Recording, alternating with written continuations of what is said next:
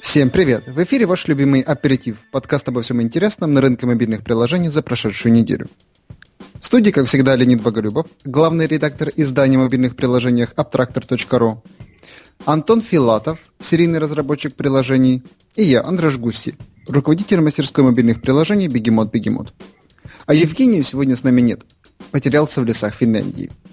Сегодня вы знаете о том, какие инструменты используют мобильные разработчики России, почему закрывается iAd, сколько денег на вас заработала компания Apple в этом году и почему вы завтра уже не будете звонить со своего смартфона. Тема полезная и важная. Слушайте и набирайте знаний. Всем привет, наш новый подкаст в iTunes и в постере. Добро пожаловать, хорошего вам дня, недели, месяца и года. Всем привет. Всем привет, рад снова быть с вами. Спасибо, что позвали. Антон, где ты пропадал все это время? Как-то то работал, то, то был не в работал. пути, то был в пути назад в Финляндию из России. Есть новые приложения? Нет, в последнее время все работаю над э, с одним стокгольмским стартапом. Надеюсь, что весной, ранней весной будет релиз. Тогда расскажу. О, Стокгольм, это прикольно. Вообще Стокгольм сейчас очень крут в плане разработки.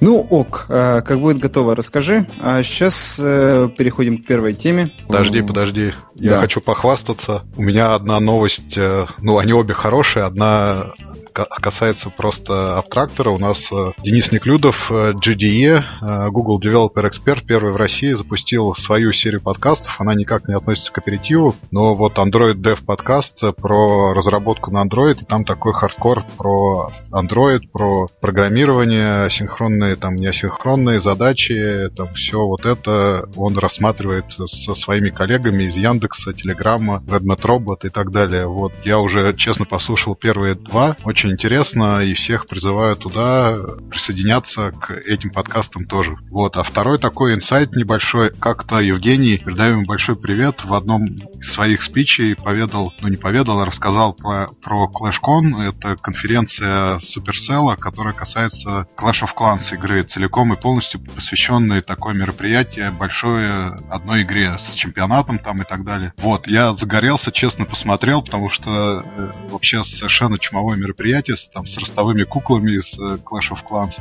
Вот, захотели мы их привезти в Россию, ну, там традиционно написали через форму обратной связи на сайте, ну, как бы не- без особого результата. Евгений мне выдал, по большому секрету, э, личный e-mail Илка Панин. Мы говорили о нем совсем недавно, директор многомиллиардной корпорации, и мы ему написали, и вот удивительно, ну, ответил не он сам, а переслал своему, своей маркетинговой команде, и, собственно, мы связались э, с Supercell, но, к сожалению, ClashCon в Россию не приедет, но сам факт того, что директор э, вот, Supercell читает свою личную почту и отвечает на письма из далекой холодной России, мне кажется, совершенно восхитительный, и вот меня просто потряс, и я обрадовался, как надо строить бизнес, и, собственно, вот он для меня теперь будет большим примером. Классно. Так, э, подожди, так чем общение закончилось? Или просто...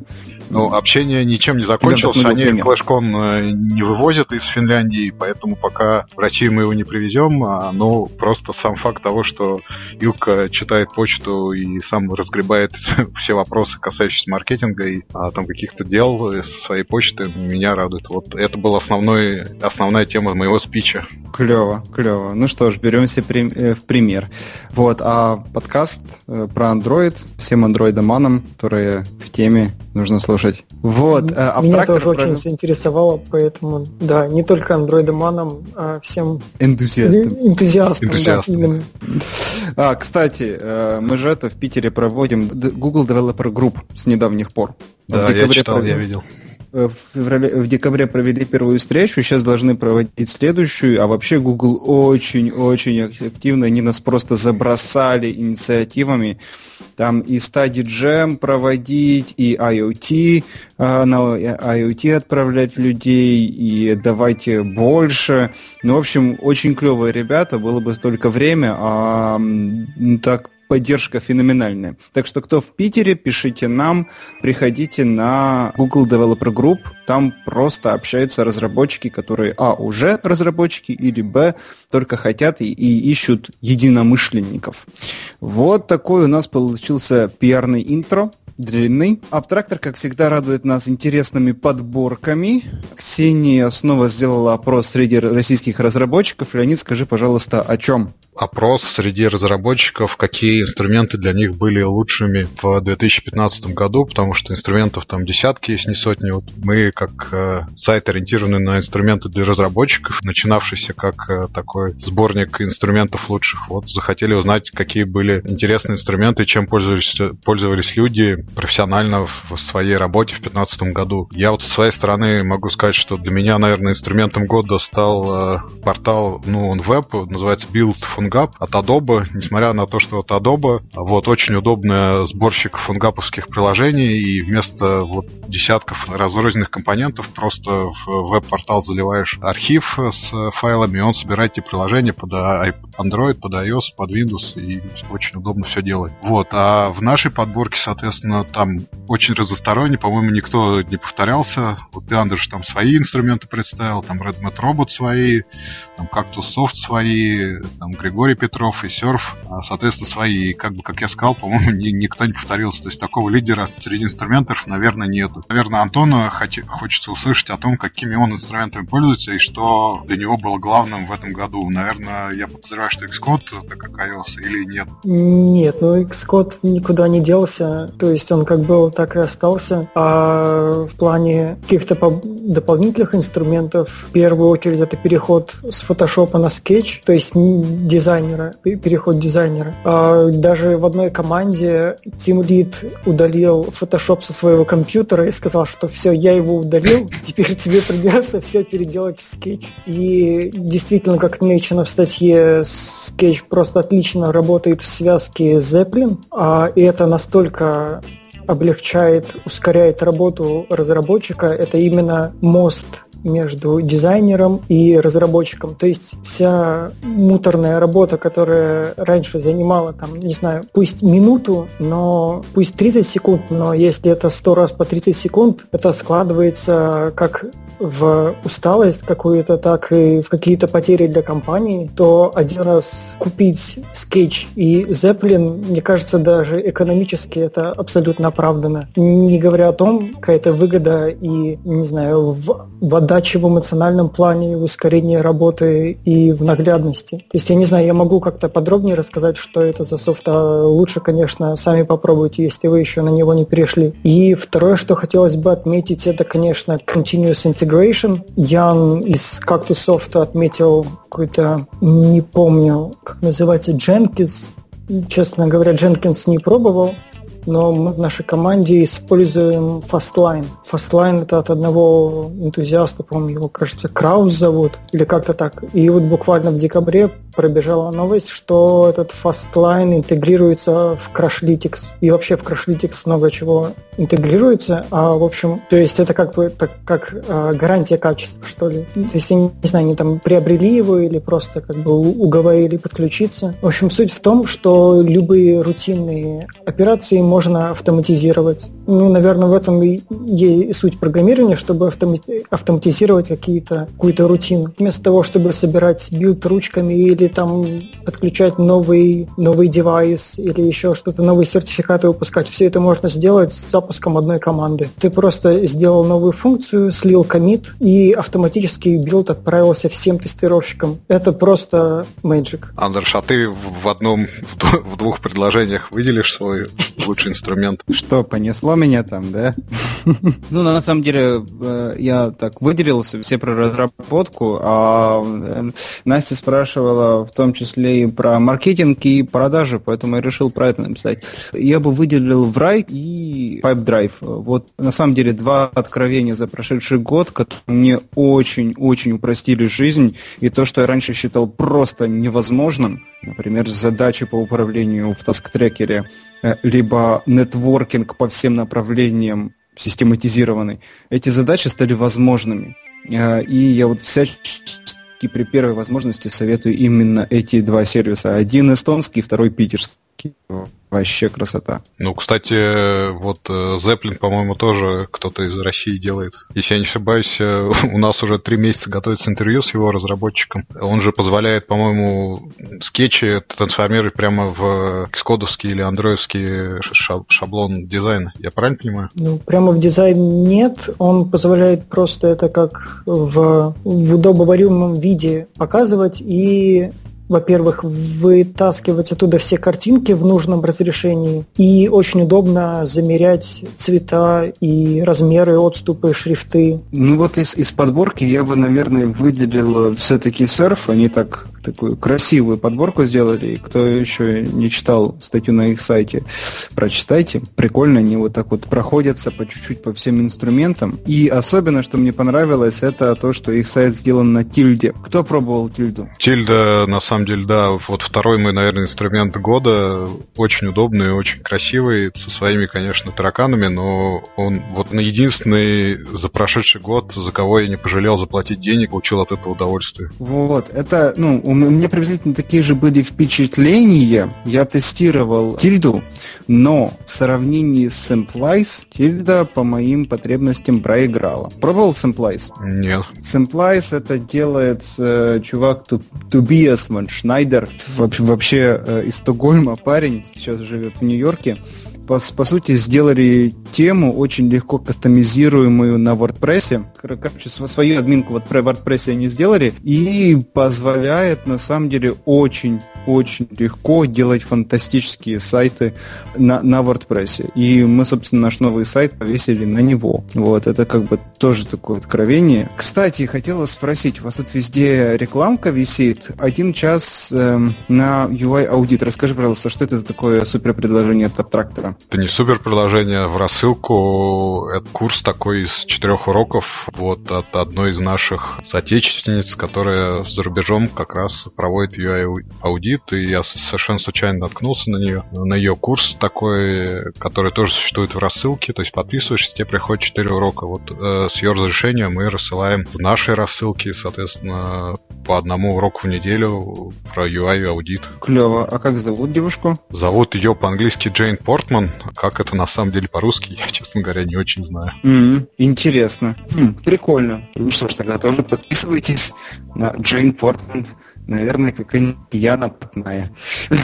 Евгения, скорее. Или так. Вот. Отлично, отлично. Ну что ж, первую тему закрыли, а дальше идет какая-то гнусная новость про то, что АЭД закрывается с 30 июня. Леонид, как ты мог опубликовать такую новость? Ну, это был возглас Евгения. В тебе Евгений говорит, я понимаю. Тем не менее, это уже не слухи, а это... Анатолий Шерифулин. Apple закрывает или вот не до конца понятно переводит автоматизированный режим работы свою рекламную сеть, а это не выстрелила она, просуществовав 5 лет, судя по всему, не принесла особых доходов компании, и вот Apple с ней как бы расстается усиленно. Но тут э, теория заговора в том, что эксперты некоторые говорят о том, что это борьба Apple с Google. Не так давно Safari лишился, соответственно, поиска по умолчанию от Google. Сейчас в iOS 9 Apple представил блокировщик рекламы. Судя по всему, по их мнению, она движется к, полностью, к полному отказу от рекламы в своих продуктах мобильных, по крайней мере. И закрытие АЭТ это вот такой финт ушами в сторону Гугла. И Google, который 75 своих процентов мобильной выручки получает от iOS, э, вот ставится в такое неудобное положение, и, собственно говоря, его перспективы становятся не очень понятны. Несмотря там на то, что у нее есть свой Android, все-таки львиную долю выручки он получает с дорогих пользователей Apple. Если Apple прикроет рекламные возможности, ну, тут не очень понятно, как будут выживать э, разработчики издатели, которые ориентируются на рекламную монетизацию, и которых очень много таких, а, потому что платные приложения не очень продаются, а встроенные покупки реализовать достаточно сложно. Как вот с э, издателями, с разработчиками отказ от рекламы будет не очень понятно, но вот говорят, что все-таки Apple э, закрывается от рекламы из-за Гугла, чтобы конкуренцию тут э, сократить или, я не знаю, как усилить, наоборот. Вот так, такое мнение существует. Но это же все-таки пока предположение, что они полностью откажутся от рекламы. Насколько ну, конечно, безусловно. Да, да. да. Кстати, слышали про то, что вроде как Google заплатил Apple э, сколько там Миллиард. Миллиард долларов для того, чтобы остаться поисковиком по определению. По умолчанию, да. Ну, по-моему, нормальная цифра. Еще э, непонятно, это было вроде в 2014, 2014 году, если да. это каждый год. А-а-а. Но их потом выпилили все-таки, по-моему. Угу. Хорошо быть Apple. Сейчас Bing э, в Safari работает. Mm-hmm. По умолчанию, опять же. Да, да. Вот такие пироги странные. Плохо быть Google, если так на самом деле будет. Да, не знаю. Я думаю, что не очень это правдоподобно из теории слухов, что все-таки Apple откажется от рекламы. Ну, ну а они что же деньги за это получают? Как бы? Куда денутся все разработчики? Тут э, они сами себя как будут сук пилить, на котором сидят. Ну, ты знаешь, ну, Apple же часто делает такие вещи, там, после которых уже нет дороги вспять, и потом каким-то чудным образом весь рынок принимает это за стандарт, как было со Flash, с флешем, например. Вообще тут недавно, вот в последнее время слышу постоянно такой лейтмотив, что реклама, как вообще как медиум, она себя изживает. Скоро ее не должно существовать в принципе, потому что она себя изжила. То должны быть более такие какие-то креативные способы продвижения продуктов, нежели чем реклама. И слышу это на американских подкастах уже где-то месяца три. Ну, реклама, реклама рознь. Надо, конечно, сказать, что вот та баннерная реклама, которую мы все знаем, которая увешаны все сайты, и от которых у всех уже развела, развелась баннерная слепота, она, да, она и жила себя. И я не знаю, там, стиар таких баннеров, но он стремится к нулю. Стиар нативной рекламы, фуллскринов, вот этих и промежуточных форматов, видеорекламы, он на мобильных устройствах просто зашкаливает, и как оно тут себя и жило, ну, фиг его знает. Ты знаешь, где еще баннеры очень хорошо живут. А на сайтах, которые стримят контент, попробуй посмотреть какую-нибудь серию, я не знаю, по последнюю Big Bang Theory по, по, по-английски, на каком-нибудь э, Gorilla Vid. У них настолько зам, закрученная система баннеров, прежде чем ты посмотришь видео, тебе откроется 60 баннеров. И ты ничего с этим сделать не сможешь, и ты обязательно хоть один на них по ошибке докликнешь. Вот, вот как нужно систематизировать монетизировать баннерную рекламу. Ну, в общем, это, это другое. Антон, скажи, пожалуйста, очень ли ты огорчаешься, что это такая история? Ну, я даже не знаю, тут Вроде как-то кажется, что большинство второсортных приложений изобилуют, изобилуют рекламой, а большинство приложений, которыми я все-таки пользуюсь, они либо платные, либо с покупками, либо как-то монетизируются еще неизвестным хитрым способом. А вот именно баннерной рекламы я давным-давно не встречал. Другое дело, что если ты независимый разработчик, то, наверное, сложно действительно запилить купить свою инди-игрушку, продать ее за деньги, еще и без рекламы. Но, блин, если рынок куда-то развивается, то, наверное, может быть, это и неплохо. Что действительно, что баннерная реклама себя изжила. Пусть ее не будет. Ну, рекламу на самом деле хранить э, достаточно тяжело. Например, есть такой отличный пример, как Crossy Road. Они отличились тем, что заработали миллион долларов на видеорекламе, которая у них э, внутри приложения прекрасно, мне кажется, существует. Это даже не касается дохода от встроенных покупок, просто вот за несколько месяцев люди заработали на рекламе в своей игре, ну, хорошие деньги, если не, не прекрасно, изумительные. Вот, так что просто будут меняться форматы рекламы, мне кажется, ну, баннерная, да, а вот видео, как я говорил, там большие полноэкранные баннеры, они никуда не денутся, и тут, мне кажется, все-таки отказ Apple от рекламы это больше слухи.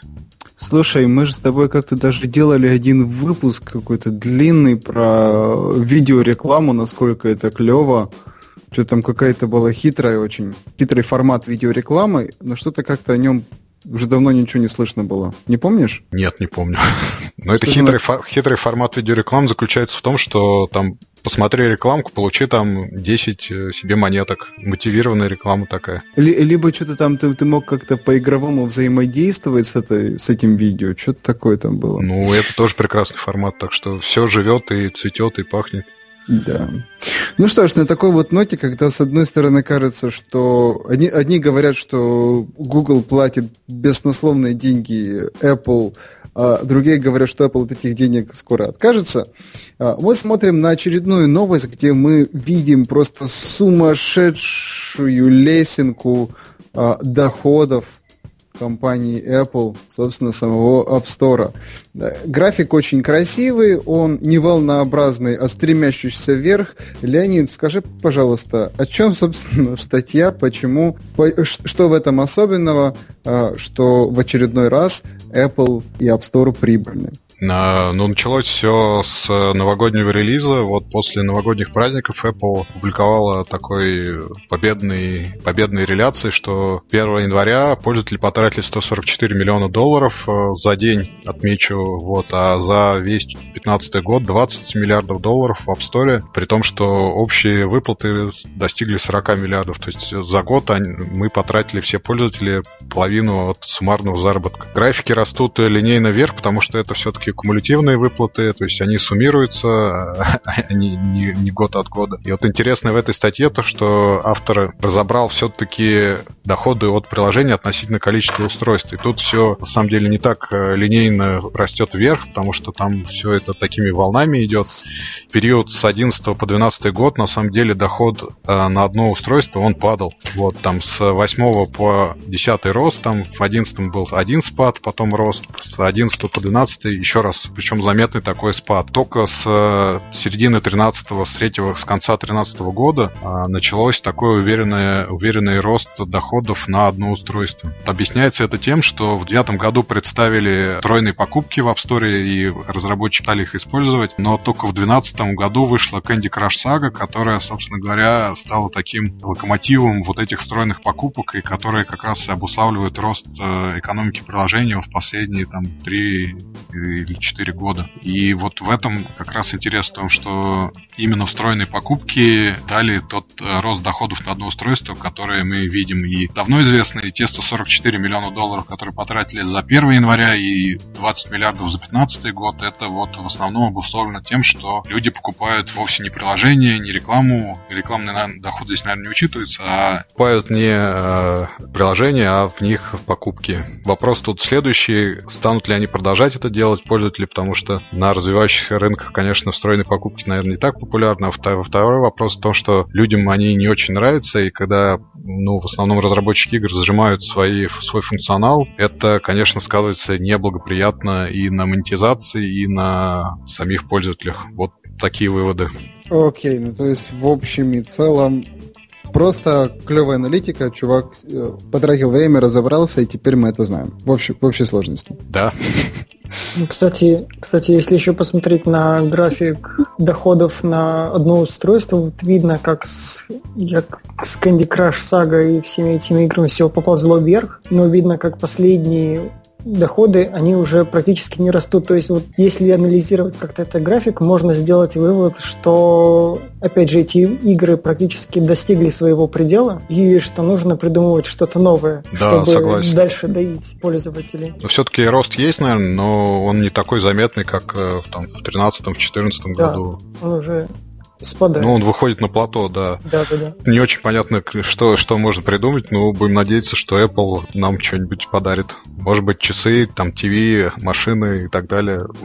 Дальше плато выведут в рост.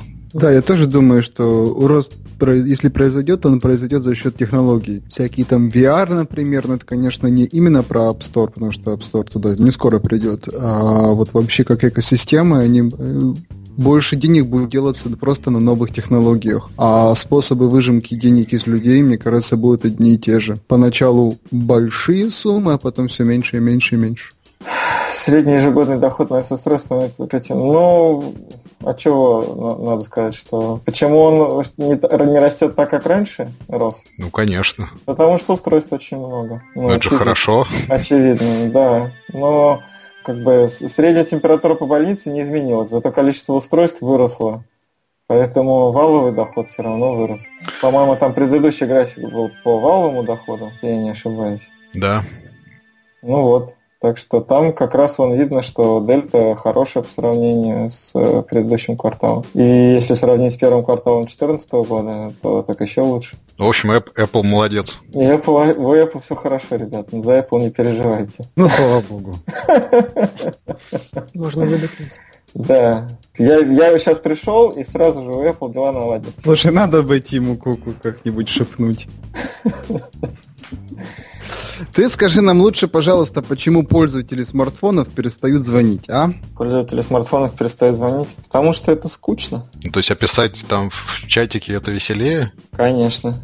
Там можно поставить эмоджи, э, можно послать стикер, э, можно, я не знаю, селфик зафигачить.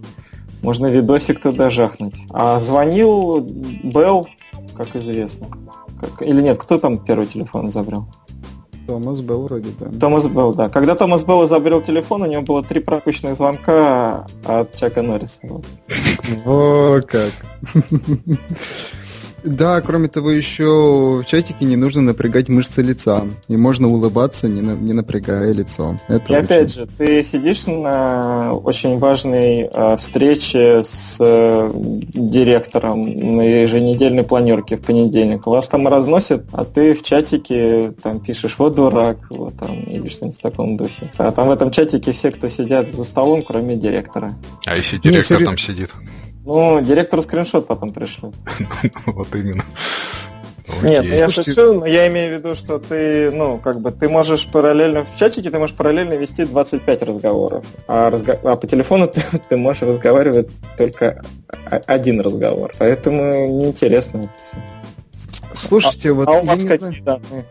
вот, на, на, на, вот насчет чата я не знаю, а вот что я за собой заметил, я на той неделе не сделал ни одного звонка по телефону, именно вот через приложение телефон, который идет, где звонки идут через сим-карту. У меня в среднем было по 30-40 звонков в день, и я их все делал через Viber. Вот, ну, вот там вот гарантированно, там, через некоторое время, кто будет звонить, вряд ли будет звонить через э, именно там сим-карты. Ага, потому что как раз в том числе там есть еще и чатики прикольные. Вот, но может ли полностью заменить или хотя бы там львиную долю, смотря какие цели. Вот по, по деловому общению вряд ли можно чатиком пользоваться. А, вот, а для ну, обычной жизни, наверное, да.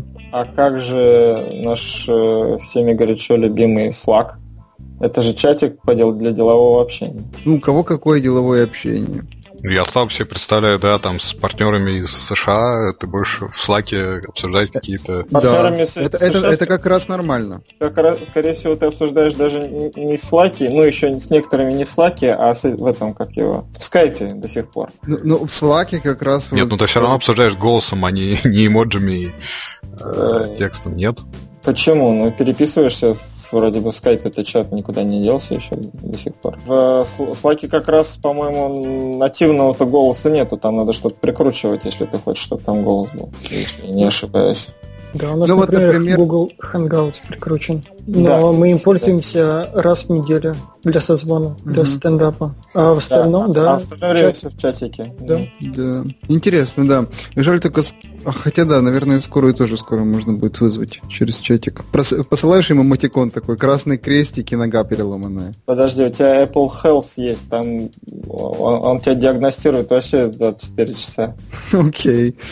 Да, у меня поломанная нога, и он это отправляет а, в городскую ну, больницу Санкт-Петербурга. Сан-Франциско. Поломанная нога это все-таки форс-мажор, а так, в принципе, там мы же когда-то с вами обсуждали даже, они придумали несколько приложений, которые помогают людям вести вот такую постоянную аналитику их э, заболеваний, если, и, и, и если у них стоит какой-то диагноз типа Паркинсона там, или еще чего-то, я сейчас точно не помню. И в принципе... И, ну, нет, но это не только Apple. Здесь дело не в Apple. Здесь, в, принципе, телефон может отслеживать твое состояние здоровья так, что ты, если что-то с тобой случилось, врач об этом узнает э, принудительно. То есть приложение ему об этом сообщит. Леонид, ты чувствуешь, да, как два этих фина уже совсем отбились от российских реалий? Да, это есть. Чувствуется, чувствуется. Я так и представляю, как iPhone позвонит э, как раз в больницу не в Санкт-Петербург, а в Санкт-Петербург в штате Техас и будет докладывать врачам там. Или в Сан-Франциско куда-нибудь, в офис Apple. В каждом айфоне есть настройки геолокации, и он, ну, он, вы, вы задаете ту страну, в которой вы находитесь. Поэтому если основная страна Россия, то в настройках написано Россия. Никуда и он, он никуда не позвонит. В Техас не будет. Да, но это проблема России, а не iPhone. Абсолютно. Давайте абсолютно. не будем. Ну, ну, не-не, мы сейчас не про Apple, мы сейчас говорим про... Что-то Евгений А. Суров сегодня. Да, мы, мы про тренды говорим, то есть что популярно. Вы с- А, вот. вообще про, про звонки-то сказали? Потому что я... Подождите, подождите, я сейчас расскажу еще историю. Я года три весной катался по Испании на мотоцикле, и было очень холодно, и шел снег в Испании, да, хотя был апрель там и начало мая, и мы подъезжали к городу Толедо, и я смотрел, какая погода в, городу, в городе Толедо, и он мне выдавал плюс 20, хотя там шел снег. Потом я только понял, что э, на самом деле он почему-то определялся, ну, брал погоду в городе Толедо, который как раз вот в штате Техас находился. И вот это к истории о геолокации, о том, как все правильно у нас геопозиционируется. Было очень весело. Не, не злите, не злите Евгений, ему сегодня нельзя. Ну ладно, ладно, я скажу, что это был Android. Ладно. О, хорошо, Фу, слегло. Если Вот, что, я, ну- я молчал. Я был уверен с самого начала. Вот, в общем, такая у нас интересная история со звонками, когда люди перестают звонить и вообще общаться голосом, вместо этого используют мессенджеры. Даже не так. А двухстороннее общение голосом теряет свою популярность. Ужас, ужас. Но это, мне кажется, все-таки какие-то психологические проблемы, потому что вот все в последнее время особенно было много картинок, где там люди сидят, уткнувшись в смартфоны и не общаются ни, ни с девушками, ни с близкими, там, ни с родными. -то. И отсутствие голосового общения, это, по-моему, из этого разряда, а вовсе не, не потому, что там в чатиках веселее и там эмодзи есть. Угу, я тоже так думаю. Ну, я нашел, наконец, что вы тут обсуждаете, и э, на самом деле, мне кажется, что опять же, вопрос того, как анализировать эти данные. Ну, в смысле, что есть статистика, если ложь, большая ложь, есть статистика. Возможно, люди стали меньше звонить, используя операторов, э, ну, сервис основного оператора, вот как э, Андрей сказал, по сим-карте. Но при этом, если он звонил через Viber, мне кажется, это точно так же считается, как если он звонил по сим-карте, просто ему через Viber выгоднее. И сюда же можно отнести звонки по скайпу, WhatsApp, прости господи, тоже умеет звонки, и я уверен, что еще кто-то... А, Hangouts и так далее. Люди, возможно, не стали говорить меньше. Просто исчез именно паттерн использования звонков через своего оператора в силу того, что это дорого. Ну, это нормальная конкуренция. Тренд на то, что оператор превращается в трубу, которая просто передает данные, случился даже не в прошлом, а года 3-5 назад, когда начался вот повальное проникновение смартфонов, и люди стали переходить в чатики, в скайпы и активно не только уже на десктопе, но и, на телефоне. А в принципе, ну как разговаривали, так и разговаривают. В чатах, кстати говоря, можно голосовые сообщения посылать.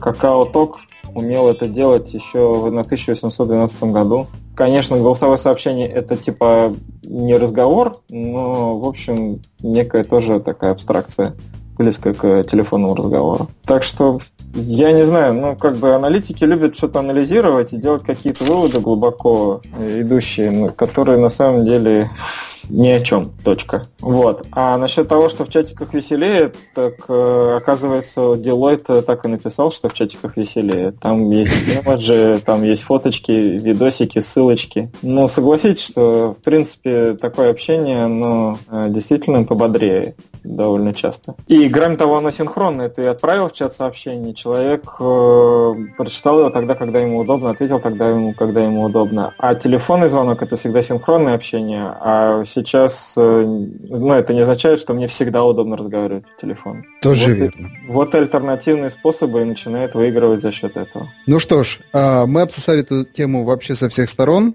и это замечательно. Предлагаю на этом завершать и желать всем отличной недели. Мне кажется, наконец-то началась зима, вообще надо радоваться, срочно всем лепить хороших снеговиков, не лепить плохих снеговиков. Ну и почаще используйте мобильный телефон не только для звонков. Хорошей всем недели, хороших приложений, отличных проектов, красивых интерфейсов, прекрасного кода. Всем пока. Хорошей недели, пока. Желаю убойной недели. Желаю, чтобы зимы было все меньше, солнца, чтобы было все больше. Не только на улице, но и в ваших помыслах и в ваших деяниях.